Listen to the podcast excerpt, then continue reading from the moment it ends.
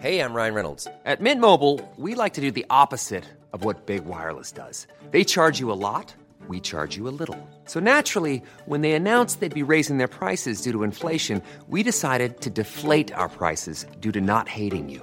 That's right. We're cutting the price of Mint Unlimited from $30 a month to just $15 a month. Give it a try at mintmobile.com slash switch. $45 upfront for three months plus taxes and fees. Promo rate for new customers for limited time. Unlimited more than 40 gigabytes per month. Slows. Full terms at mintmobile.com. Hiring for your small business? If you're not looking for professionals on LinkedIn, you're looking in the wrong place. That's like looking for your car keys in a fish tank.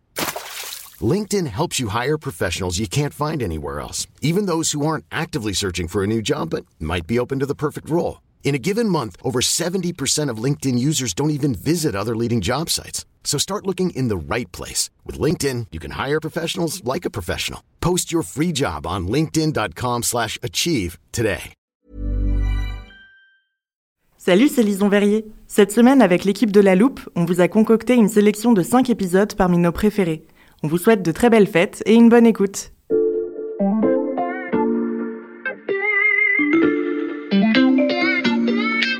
Salut, c'est Xavier Yvon. Nous sommes le vendredi 12 novembre 2021. Bienvenue dans La Loupe, le podcast quotidien de l'Express. Allez, venez, on va écouter l'info de plus près.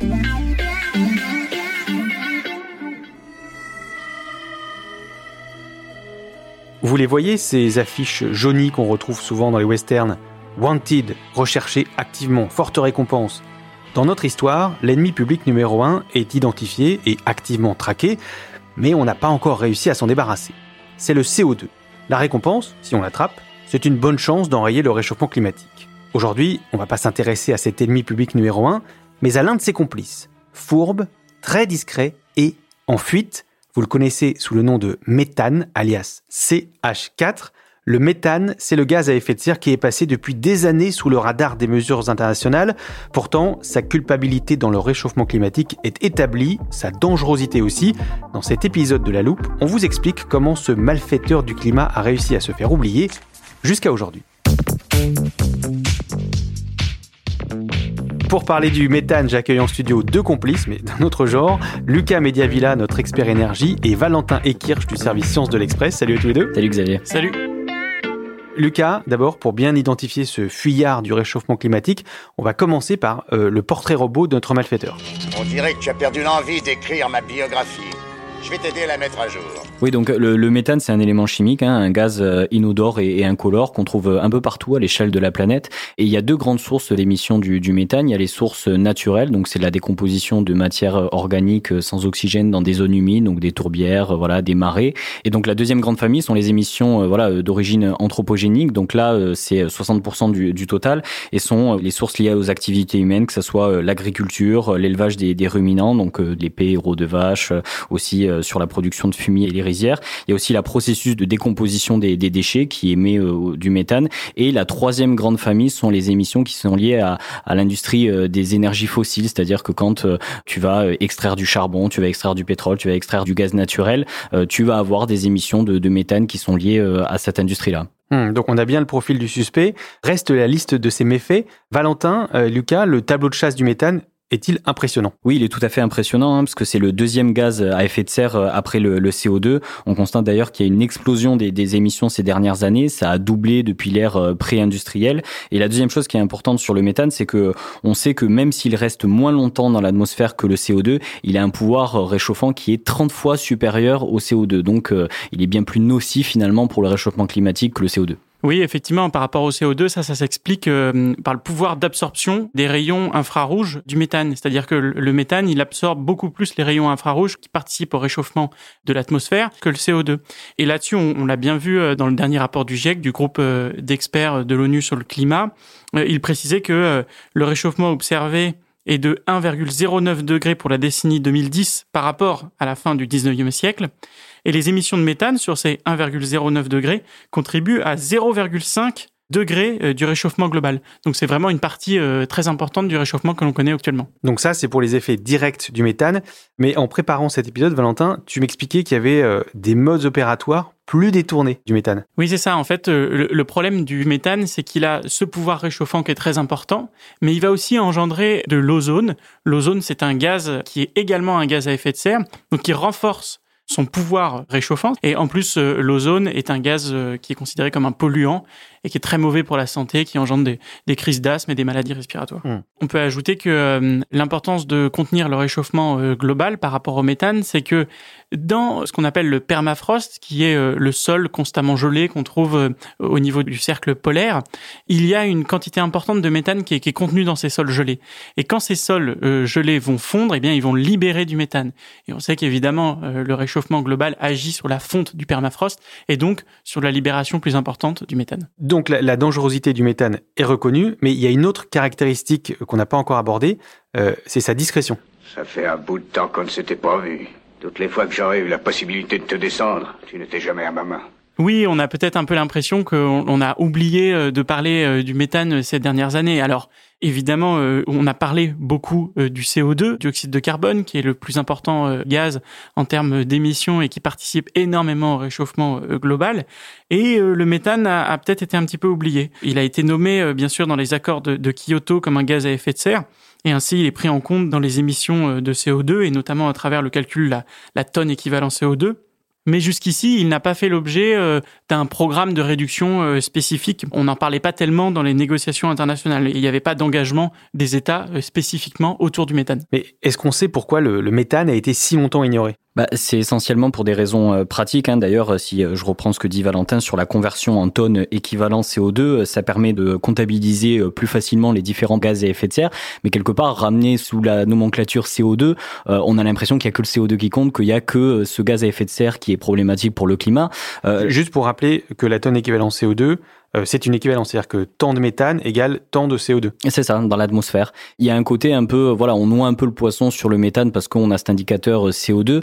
La deuxième raison, c'est peut-être parce que euh, finalement, il est moins bankable, si j'ai envie de dire, que, que le CO2, parce que il y a une grande partie finalement des émissions de méthane qui sont liées aux émissions naturelles, c'est-à-dire, on en a parlé tout à l'heure, tout ce qui est lié à, au pêche de vache, au de vache, enfin ce genre de choses, aussi aux émissions qui sont liées finalement à la décomposition des matières organiques dans les zones humides. L'impact de l'homme là-dessus, il est difficilement quantifiable et on peut pas très bien mesurer par exemple les émissions d'une zone humide. Donc il y a un côté un peu qui est plus difficile à mesurer que les émissions qui proviennent, je sais pas, du pot d'échappement des voitures, de l'industrie aussi euh, des énergies fossiles. Oui, donc plus difficilement identifiable. Et pourtant, le méthane est un enjeu majeur de la lutte contre le réchauffement climatique parce qu'il a une dernière caractéristique qui cette fois est plutôt positive.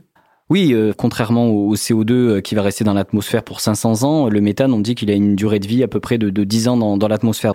Donc si demain on s'attaque aux émissions de méthane, on peut se dire que dans 10 ans, il y en a plus dans l'atmosphère. Donc c'est un effet euh, qui est très efficace et très palpable sur la lutte contre le réchauffement climatique. On a donc un gaz à effet de serre qui est dangereux, qui a été longtemps ignoré, et voilà que le bandit est identifié, bientôt cerné. La cavalerie arrive. Dépêche-toi de t'amuser, parce que ça ne durera plus bien longtemps.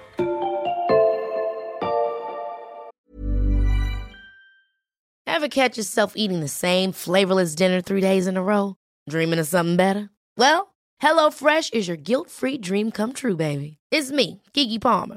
Let's wake up those taste buds with hot, juicy pecan-crusted chicken or garlic butter shrimp scampi. Mm. Hello Fresh. Stop dreaming of all the delicious possibilities and dig in at HelloFresh.com. Let's get this dinner party started.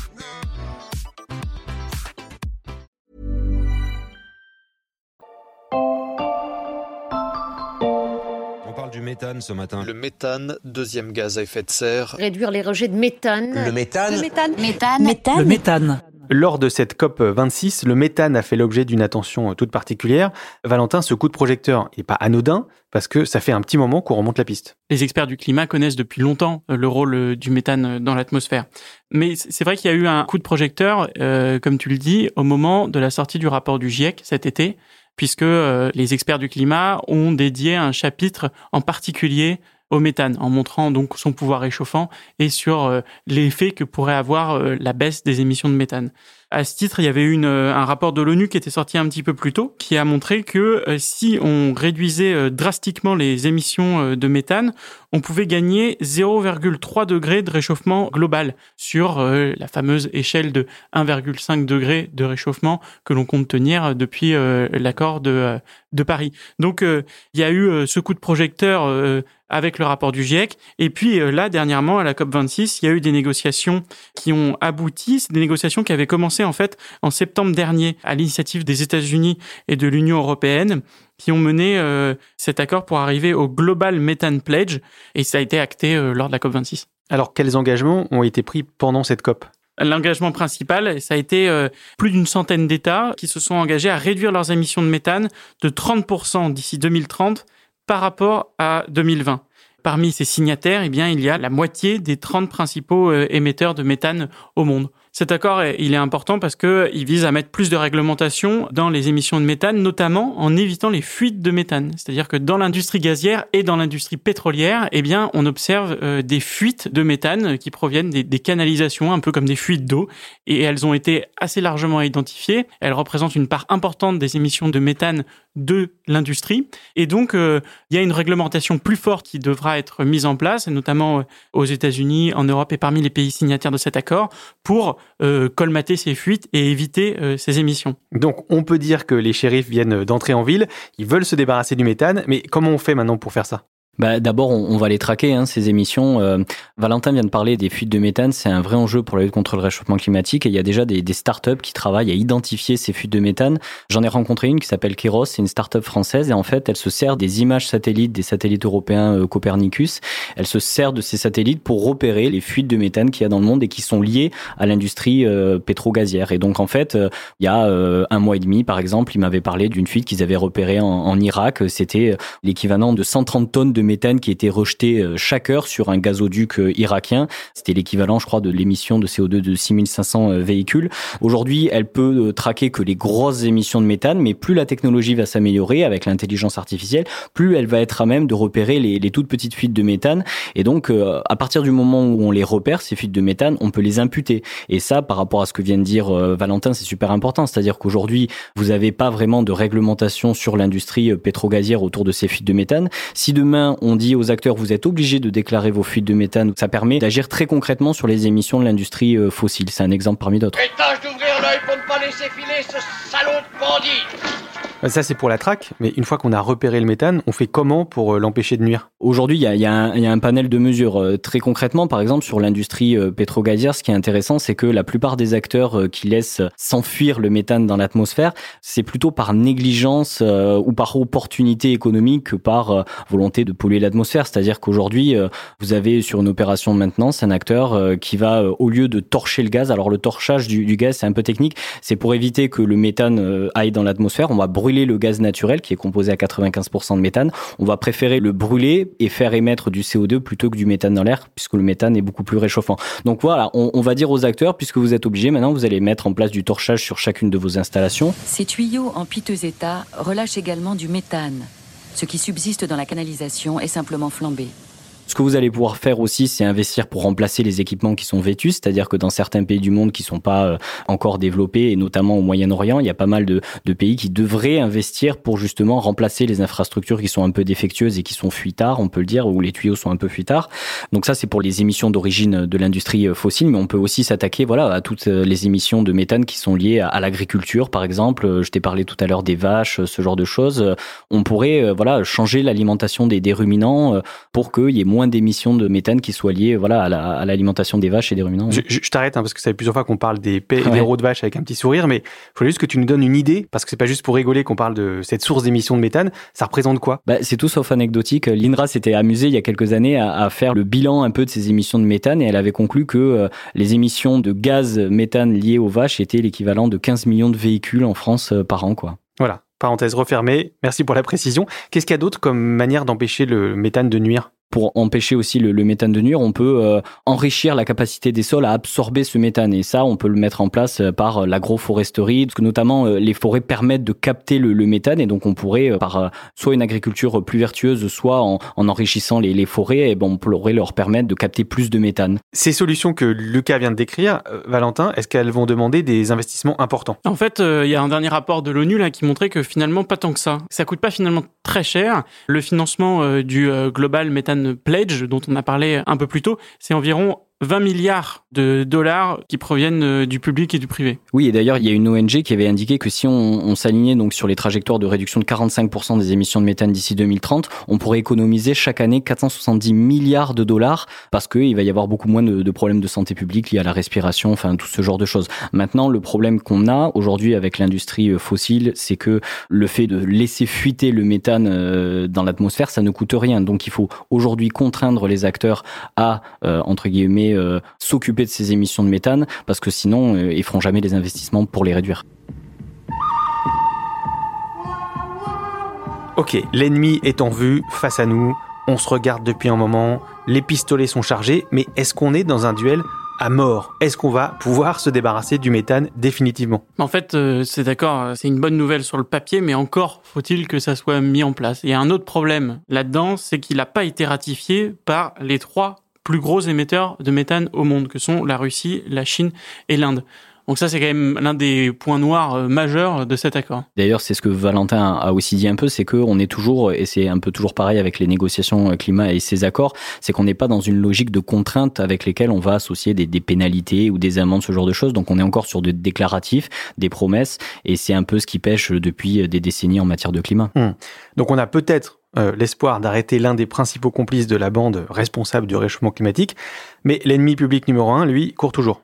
Oui, oui, toujours le CO2. Donc, euh, on vient de, parler du méthane, euh, qui est responsable de quasiment la moitié du réchauffement euh, depuis l'ère pré-industrielle. Mais euh, l'autre moitié, c'est évidemment le, le, CO2 sur lequel l'homme a une influence juste considérable. Et donc, euh, il faut s'attaquer évidemment aux émissions de CO2. Ouais. Oui, il faudrait pas croire que c'est parce qu'on arrive à gagner ces 0,3 degrés grâce au méthane que ça nous permettrait de relâcher plus de CO2 dans l'atmosphère. Hmm. Ça doit se jouer sur les deux tableaux, et ça, les scientifiques insistent beaucoup là-dessus.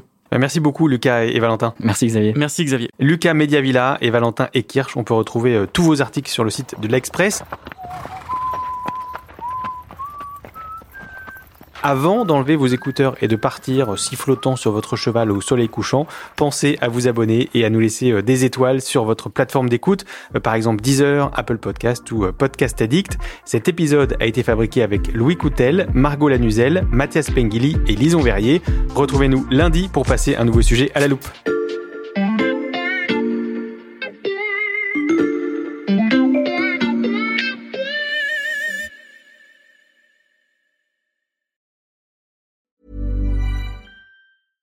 Even when we're on a budget, we still deserve nice things. Quince is a place to scoop up stunning high-end goods for 50 to 80% less than similar brands. They have buttery soft cashmere sweaters starting at $50, luxurious Italian leather bags, and so much more. Plus, Quince only works with factories that use safe, ethical, and responsible manufacturing. Get the high-end goods you'll love without the high price tag with Quince. Go to quince.com/style for free shipping and 365-day returns. Hold up. What was that? Boring. No flavor. That was as bad as those leftovers you ate all week. Kiki Palmer here, and it's time to say hello to something fresh and guilt-free. Hello Fresh. Jazz up dinner with pecan-crusted chicken or garlic butter shrimp scampi. Now that's music to my mouth. Hello Fresh. Let's get this dinner party started. Discover all the delicious possibilities at hellofresh.com.